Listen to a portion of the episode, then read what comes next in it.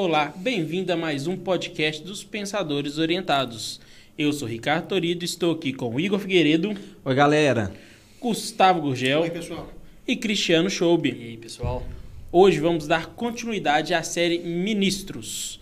E não se esqueça, gente, curta, comente, compartilha, se inscreva no canal, dá aquela força que a gente fica feliz demais quando isso acontece.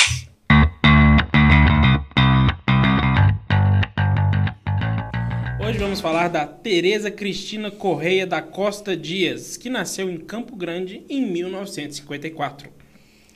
Ela é engenheira agrônoma, formada pela Universidade Federal de Viçosa, aqui em Minas Gerais, né? Legal. Ela foi secretária de Desenvolvimento Agrário da Produção da Indústria do Comércio e do Turismo do Mato Grosso do Sul. Grande sim esse nome, né? Dessa secretaria. Grande cargo. É. Durante o governo de André Peccinelli. Eu não, desculpa se eu falei o sobrenome dele errado, mas é meio difícil sim. Ela foi eleita em 2014 a deputada federal e hoje é ministra da Agricultura e Pecuária e Abastecimento do Brasil. E eu acho que é a primeira ministra que nós estamos falando aqui na série Ministro, correto? Primeira mulher, né? Sim. Primeira mulher. Primeira indicação mulher para pelo presidente foi foi ela. Isso. É, pessoal, Tereza Cristina, né, ministra da Agricultura do governo de Jair Bolsonaro. Né? É, talvez uma das, um dos personagens da, das pastas ministeriais de Bolsonaro que produz menos polêmica e age com muito mais racionalidade. Né? Eu acho que nosso programa hoje, inclusive, a gente vai falar mais é, é, das ações em função da, da, da, condição objetiva da economia atualmente, em função de, de, agricultura. Né? A gente vai passar um pouquinho no caso da questão do arroz, e agrotóxicos, agrotóxicos, né? Eu acho que a gente vai falar um pouquinho sobre isso, desmatamento, que passa pela pasta dela, né? Mas é uma, uma, uma personagem política oriunda aí do Congresso Nacional, né, e conhecida aí pelos seus pares como uma mulher muito educada, uma mulher precisa nas suas colocações, muito atenciosa e principalmente discreta. Exatamente, concordo. concordo. Totalmente. E eu acho que é isso que ela ganha mu muitos pontos, né, pela descrição dela.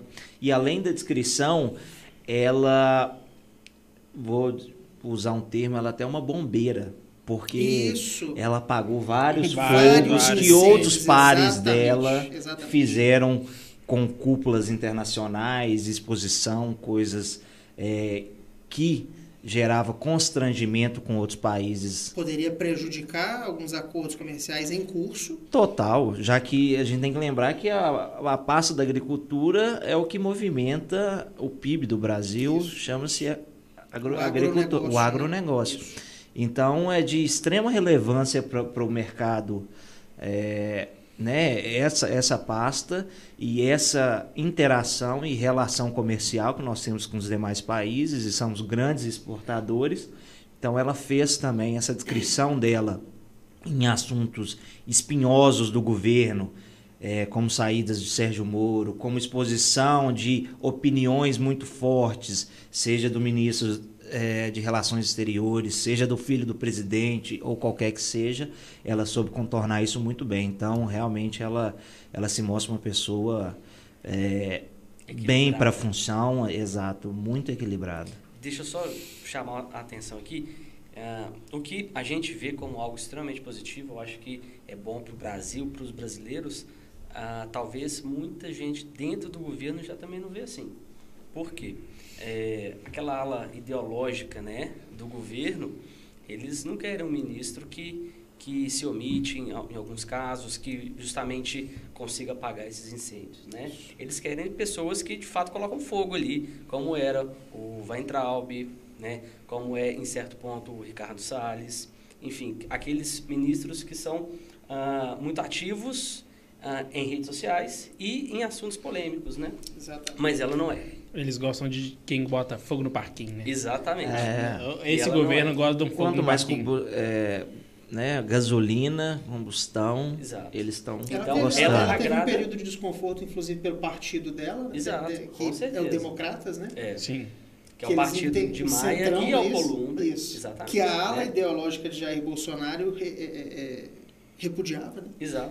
Não É, aceitava. E esse ponto, Gustavo, inclusive, eu acho que é fundamental, porque, na minha opinião, e e também pelo pouco que eu li algumas pessoas comentando, justamente por causa dela ser do DEM, né, ah, que ela ah, não foi, de certa forma, fritada como vários outros ministros. Isso. Por quê? Por causa da aproximação política que o que Bolsonaro teve que fazer com o Centrão para continuar governando, né? Então, ah, ela meio que foi blindada um pouco, né? Ah, por conta disso, e afinal de contas, ah, Rodrigo Maia e Alcolumbre ah, são também do mesmo partido dela, né? E, Não, e, e ajudam nesse ponto. E ela já vem com histórico, né? Com mandato de deputada, ela já era líder do partido qual ela foi eleita, o PSB. Então ela já exercia uma liderança ali. E ela também ela faz ela é presidente da frente parlamentar, né, de agropecuária. E isso daí é, já, já cria para ela né, uma certa robustez, até mesmo com o presidente, que é, cita que em torno dessa ala de agronegócio, área ruralista, eles dizem que tem em torno de 200 e poucos deputados que representam a essa agenda. Então ela. Que 23 ou 27 senadores, né, também? Sim. Então ela é uma figura representativa fazendo essa interconexão entre Planalto e Congresso. Então ela realmente ela tem essa essa ela força. é muito bem vista nesse É, grupo, né? sim. Ela, É, então- ela é tanto, tanto no Congresso Nacional quanto na, na- na- no setor econômico, agropecuária, vamos dizer assim. Né? Ela é muito bem vista e, e ela tem um apoio significativo desses setores. É, então vamos, vamos até entrar então no primeiro tópico que Vamos até lá. o Gustavo falou. Em 2000 2018, ela foi líder da bancada ruralista e foi uma das principais responsáveis pela aprovação do projeto de lei número 1220, número 6.299 de 2002, que regulamenta o processo de registro do agrotóxico no Brasil, que foi o que o Gustavo começou a falar. Isso. É uma das polêmicas que, que, que envolvem o nome dela, né? Ela, inclusive, é, o jornal Le Monde, francês, apelidou ela há alguns meses como Senhora Veneno, né? É, acusando ela de liberar indiscriminadamente agrotóxicos no Brasil. No entanto, a gente precisa ter um certo, uma certa racionalidade na hora de analisar, porque eu vi algumas notícias dando conta de que o governo Jair Bolsonaro liberou um volume enorme de agrotóxicos nos seus dois primeiros anos de governo, em 2019 e está liberando agora em 2020. No entanto, é, quando a gente vê os dados, pessoal, não é bem assim. Não é bem assim. Existe um volume de agrotóxicos muito grande sendo liberado anualmente no Brasil, sim, mas isso não começou no governo Jair Bolsonaro e muito menos com Tereza Cristina tomando conta da pasta da agricultura. Alguns dados importantes. Em 2015, o Brasil licenciou 139 tipos de agrotóxico. 2016, 277. Quando nós entramos em 2017, a gente já tem 405 tipos de produtos sendo licenciados, depois 450 em 2018, 475 em 2019. Esse ano, até maio, já foram 150. Então, veja bem, o processo é, é, de aumento significativo dessas, desses é, produtos sendo liberados não começa com a Tereza Cristina. Está em expansão, mas não começa com ela.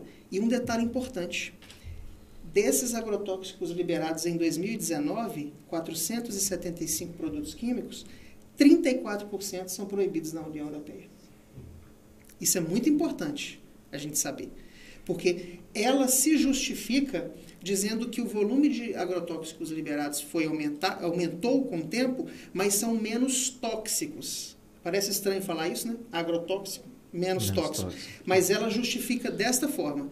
Ela fala que a tecnologia ampliou a eficiência desses, desses produtos e hoje eles já não são tão tóxicos quanto antes. Só que, ano passado, 34% desses produtos não são aceitos na União Europeia. Como é que a gente autentica essa fala como é, é, viável, por exemplo? É esquisita, né? O Instituto Butantan fez uma pesquisa com os 10 agrotóxicos mais usados no Brasil e identificou que eles são altamente tóxicos. Altamente tóxicos. Fizeram experimentos com alguns animais, né, peixes, por exemplo, e morreram. E aí, né? É, não, fica essa, essa, essa dúvida e uma interrogação.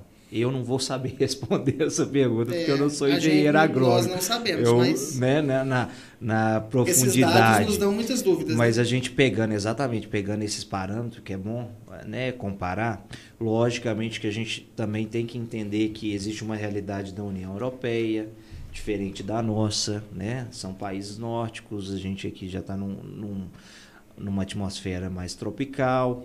É, não sei o quanto isso pode é, interferir nessas questões É. mas é algo a, a se verificar. Mas é bom você ter falado isso, que eu pessoalmente também não sabia dessa curva, porque a gente escuta falar e a gente vê os números é, mais Às atuais. vezes e- recortados num Exato. período de tempo, né? Então você acredita que isso praticamente criou essa, essa curva, esse potencial Parece que de crescimento naquele é, recorte de tempo, né? naquele. Mas vale a gente acompanhar porque né, alimentação saudável é, é bom para todos É, nós. não que a gente esteja justificando, né, pessoal? Não que a gente esteja justificando, mas a gente tem que dar o nome às coisas que elas têm de fato, né? É, tem, tem acontecido um aumento da, da- da- da- do licenciamento desses produtos? Tem, mas não começa com Tereza Cristina. Que ano pasta. que começou? 400, O, 2017, o né? acréscimo mais significativo acontece de 16 para 17, onde 16, 277 produtos foram é, informados no Diário Oficial da União, que isso é colocado lá. No ano seguinte já pula para 405. É, então já é Nós não tínhamos Tereza Temer, Cristina nesse período. É, né? Não, não é. não, não tinha mesmo não. Eu acabei de falar aqui, agora eu já esqueci que, que ano que ela foi eleita. 14, 14. é, deputada. Ela estava É. no Congresso. São, é um tema muito complicado, né? Primeiro que a gente não tem a noção do... A gente não é agrônomo, né? Eu não entendo a mínima do que, que um agrotóxico faz. A gente sabe pelo nome que ele é tóxico, etc. Que pode causar doenças ou até algum tipo de anomalias, etc. Não, na verdade é para E- combater as pragas, né? É, não, Ele tô, vem pra, é, né, tô falando o que mata. pode causar no humano. E Ah, sim, tá. ela vem para combater as pragas e querendo ou não, que a gente dava, tem muitas perdas em lavouras por causa de praga, né? Então, são, então é, um, é um tema muito complicado, mas é interessante essas, as abordagens, porque a gente sempre a gente preza que a gente tem que deixar tudo bem claro, né? Sempre desde o início do canal. Então, gente, se a gente vai falar, a gente tem que falar as datas, todos, eh, todas as Isso. entradas específicas, tudo certinho, não vamos falar só de um recorte, porque senão a gente vai tendenciar vocês a acreditar em uma coisa que possivelmente não seja verdade e não é nossa ideia. Mas o, Gustavo, você tinha comentado também da questão do arroz. É. Que eu até com, a gente comentou, foi uma- um assunto interno no nosso grupo, que eu há algum tempo atrás eu trabalho com, com comércio exterior, né? A gente faz umas cotações e a gente teve um aumento absurdo, né? A cotação que a gente tinha num, eh, num período era de 410 dólares o arroz eh, no bag e duas semanas depois foi para 610 dólares o arroz no bag. Então era muito alto. Então, Segundo o mercado, acho que o Cris vai, vai saber eh, articular isso com mais propriedade do que a gente. Foi uma tempestade perfeita, né? O mercado informa que foi uma tempestade perfeita nesse ano que provocou esse, esse eh, eh, susto no preço do arroz, né? E em função de ser um produto, uma commodity eh, eh, agrícola, né? Tereza Cristina entra na dança da crítica, né? Então, eu acho que o Cris consegue articular melhor aí para nós essa, essa tempestade perfeita. É, muita coisa aconteceu, né? Então, a, a gente tem que começar falando, claro, do dólar, porque afinal de contas o preço, né, do arroz, ele é em dólar, ele é dolarizado, assim como várias commodities, assim como petróleo, como minério de ferro, como soja, como algodão, como cobre, como prata, enfim, são todos dolarizados. E o preço disso ah, é, é dado pelo mercado internacional, que por sua vez é pela oferta e demanda. O que aconteceu foi que as exportações aumentaram muito, né? A China começou a comprar muito arroz, né? Então, a, China aumentou muito a importação do arroz, fazendo com que o preço no mercado externo, né, claro, subisse. Aliado a isso, a gente teve a alta muito expressiva do dólar, que só esse ano chegou a mais de 25%, né? Em dado momento. Agora voltou um pouquinho. Mas isso faz o quê? Faz o que o produtor, em vez dele abastecer o mercado interno e vender aqui em reais, ele opta, claro, por vender em dólar no mercado externo e exporta. em Com função isso, do melhor resultado. Exato, né? Ele vai receber mais dinheiro pe- pelo arroz. Então, com isso, se tem uma uh, sai arroz do mercado interno, né? E naturalmente o preço sobe. É, o governo fez algo interessante agora que foi zerar a taxa de importação do arroz, né? Até 31 de dezembro desse ano para justamente tentar uh, regular a importação, baratear a importação e, e, regular isso daí. Foi interessante, foi, né? Mas é, a gente percebe que o mercado ele é muito, muito uh, bom para precificar as coisas, né? O que, que vai acontecer agora é que uh, logo, logo as pessoas vendo que o preço do arroz tá, tá barato, é, tá caro, vale a pena fazer o plantio do arroz, vai aumentar a área plantada do arroz, né? Acho que você tem um dado interessante disso, que desde Isso. De, de 2010... Nos últimos 10 anos, né? É. A área plantada de arroz no Brasil caiu 58%. Pois é. Olha só, extremamente relevante. Então, agora, no curto prazo, o que deve acontecer? Essa área deve voltar a aumentar e, em, em, em um certo período de tempo, esse preço vai normalizar. Mas é importante a gente pensar o seguinte, né? Que apesar do... Ah, falta de aumento do preço, a gente não está tendo desabastecimento de arroz. Isso é importantíssimo falar. Por quê? É, o arroz ele é a base alimentar nacional, né? Mas, longe disso, de, de ter falta de arroz no mercado, né? Então, você... A própria ministra ressaltou isso. Falou, né? Isso. Pois é, é, Você não vai ter pessoas passando fome porque o arroz está sendo exportado. Eu vi muita gente comentando isso é, no Twitter, enfim, tal, que as pessoas, que os pobres vão passar fome porque não tem arroz. a situação. Exato. Ah, não. não. é por aí. O povo cria, né, uma, é. um cenário de... Não é por aí, de forma nenhuma, né? Mas é, foi, foi interessante essa atitude do governo, porque ele vai acelerar esse ajuste no preço, né? Uh, zerando o imposto da importação. Não, um dos principais exportadores está sendo para a Venezuela, que uhum. chegou esse dado que inclusive né, é um país a qual a gente pode, pensando nessa, nessa crise toda que alguns pessimistas tendem a criar, como, né, como com desabastecimento já gerando fome e tudo, acredito que seja a motivação dessa compra substancial seja por conta né, da, da, da crise que vive lá a Venezuela também com a falta de, de suprimentos. Mas o arroz é o novo filé mignon, que foi o tomate. Isso. Né? É, é mais Vocês um lembram? A gente passou, eu acho que foi no início do final do ano passado para o início é. do ano, a carne estava num preço absurdo. No ano passado, o tomate. Eu vejo essas coisas como sazonal, acontece, Exato. questão né, produtiva de, a, a ministra, de lei de oferta e demanda. Até complementando isso um, um pouco do que, que o Cris falou, a ministra ela tem dado declarações, né, dizendo que o, a área plantada ela tende a aumentar agora em função do potencial de venda, do preço praticado atualmente, né? E a gente está no período de entre safra, né? então aí reduz mais ainda Perfeito. a oferta do produto no mercado, né? É, e ela disse que, ela afirma que em janeiro já vai existir o período da safra, já é a colheita mesmo do arroz. E a, a, a expectativa dela é de que em janeiro os preços já voltem a se regular em função do aumento da oferta no mercado. Né? E, e outra coisa que ela alertou, que eu acho muito interessante, é que o preço desse, dessa commodity, né, ele vem ganhando, é, é, é, ele vem sendo inflacionado ao longo do tempo. É, quando você pega o período aí, eu fiz uma análise rápida hoje num portal que pesquisa esse tipo de, de informação, que é o Centro de Estudos Avançados em Economia Aplicada do Departamento de Economia, Administração e Sociologia da USP.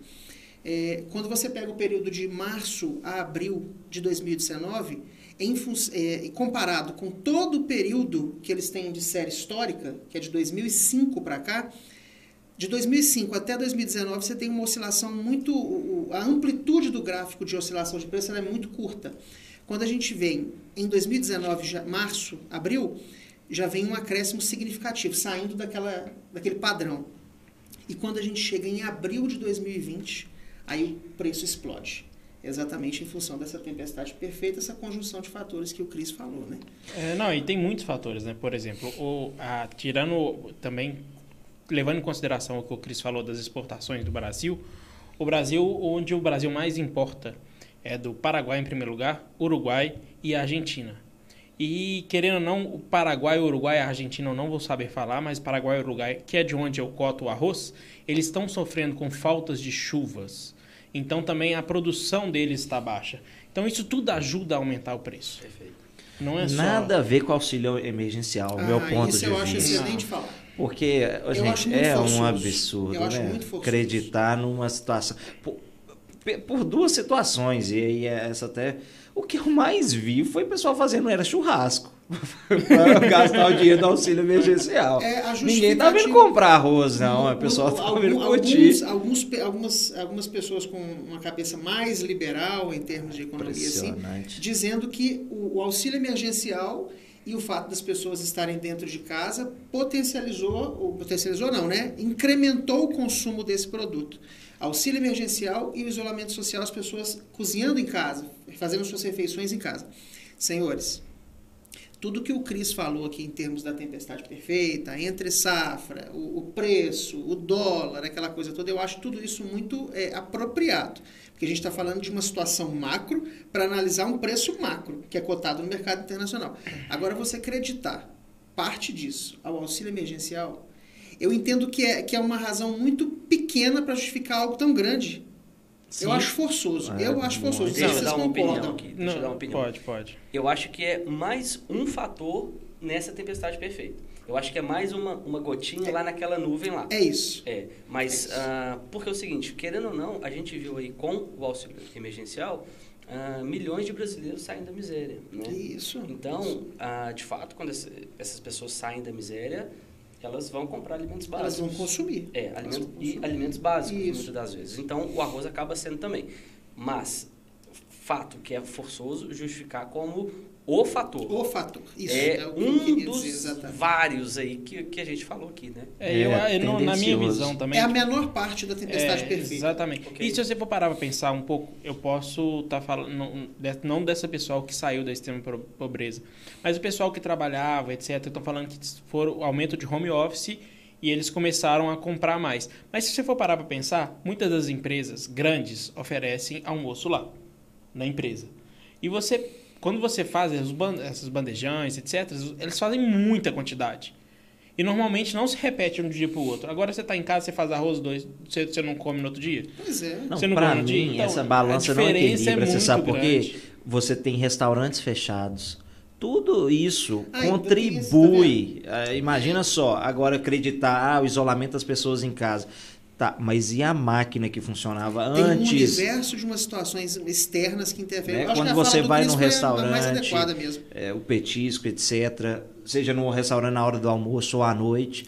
Então, o, o consumo ele deveria ser muito maior pré-pandemia do que ele está sendo agora. É, Até por conta disso que você está falando. Lá em casa, por exemplo, arroz, eu como pouco arroz. Dura três dias. Você não faz, refoga o arroz todo dia, não. Quem gosta do arroz novinho, que é muito gostoso É. também, vale a pena, mas agora, na atual circunstância, tem que segurar o pé. Agora, agora até para avançar, Ricardo, não sei se você permite, Lógico. a gente, eu acho que falar da, da, da Tereza Cristina envolve falar desse- dessas questões de agrotóxico, com essas ressalvas que eu acho que é importante fazer, né? A gente não podia deixar de passar por essa questão do arroz, que é o que está em voga agora, né? E é importante dizer, quem vai no supermercado, não é só o arroz que está inflacionado, né? Parece que Sim. pegaram o arroz como um símbolo, né? Nossa, de bem toda lembrado. uma cesta de, Tá de produtos inflacionados. Exato. E eu acho que a gente não pode deixar de falar do desmatamento. Né? Inclusive, no início eu falei com vocês que ela era conhecida como a senhora do veneno. Na verdade, não. Com relação ao agrotóxico, a Tereza Cristina ela é, é satirizada como a musa do veneno. Né? Na questão do desmatamento, eles já chamam ela de senhora desmatamento. Acho que a gente não pode deixar de falar disso. Né? Não, é, acho que foi uma coisa que aconteceu grave na Amazônia no início desse ano. É. E agora vem, vem tido no Pantanal também, um, tá, que eles estão bem, o governo vem negando o que está acontecendo lá, né? E é uma coisa pesada, né? Que querendo ou não, a gente são matas fechadas, são matas da Amazônia, são são são coisas do Brasil, né? Porque o Brasil muito é conhecido por isso e a gente a gente sabe que não é assim, mas esse pessoal chama a Amazônia de pulmão do mundo. A gente sabe que não é assim, Não é, mas, né? mas a gente tem. Mas esse é, é uma pala- é, Eu acho que é, é e não é. Não é por causa do, do que eles dizem com isso. Mas o significado disso é forte. Eu acho que a gente tem que entender que isso é verdade. São poucos lugares que são preservados desse jeito e a gente não pode deixar isso acontecer. Não, e Isso ela teve não é uma atitude exemplar, porque quando as queimadas da Amazônia começou a colocar em risco essa, essa questão né, para o setor agropecuário, a primeira coisa que ela fez foi pegar um, alemã, um, Um avião, avião foi para a Alemanha, Colocar panos quentes. exatamente, mostrar uma agenda positiva sobre né, a, A produção sustentável Brasil, isso. da agri- agricultura brasileira. Então ela, né, ela E é expôs um importante papel. destacar também o tanto que ela tem propriedade para falar sobre isso, né, Igor? É, sim, O ela é da área, dela né? é da área, ela é produtora rural, inclusive, também, né? Ela vem de uma... Ela, uma das primeiras oportunidades de trabalho que ela teve na vida foi trabalhar na fazenda da família. Então, ela já está dentro desse cesto, né? Tem propriedade demais para falar sobre esse assunto. É, e ela e, e nesse esse com essa fala ela acaba gerando muita coisa boa pro Brasil, né? Ela é uma das principais que estão correndo atrás de acordos bilaterais para o comércio exterior. Então, fechando acordo com vários países. Ela fez uma viagem muito grande em cinco países em busca de acordos. E ela está obtendo sucesso. Isso é muito interessante, porque a gente tem que pôr em duas balanças, né? Ela, o que está acontecendo não pode ser negado. Que, tá, que aconteceu uma, um descaso do governo com a Amazônia. Está acontecendo um descaso com o governo com o Pantanal. Mas ela, e é o que o Igor falou no início, ela está correndo para apagar o fogo. É a tá bombeira correndo. que o Igor É, chamou, né? exatamente. É, essa questão de apagar incêndio aí, que até o Igor chamou ela de uma bombeira, isso é verdade, né? Durante o auge da crise aí do desmatamento no ano passado, né?